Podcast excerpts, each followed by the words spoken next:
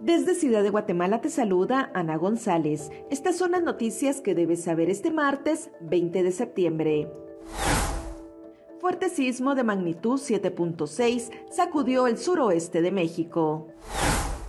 En noticias nacionales, veteranos militares saldrán este día a las calles para presionar al Congreso de la República para que apruebe una ley que permita su indemnización.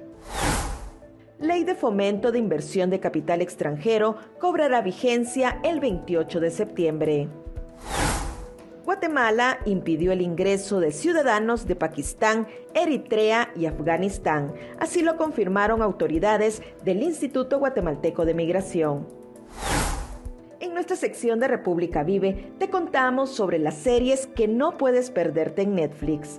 También te contamos sobre los principales hechos históricos que marcan las efemérides de este 20 de septiembre.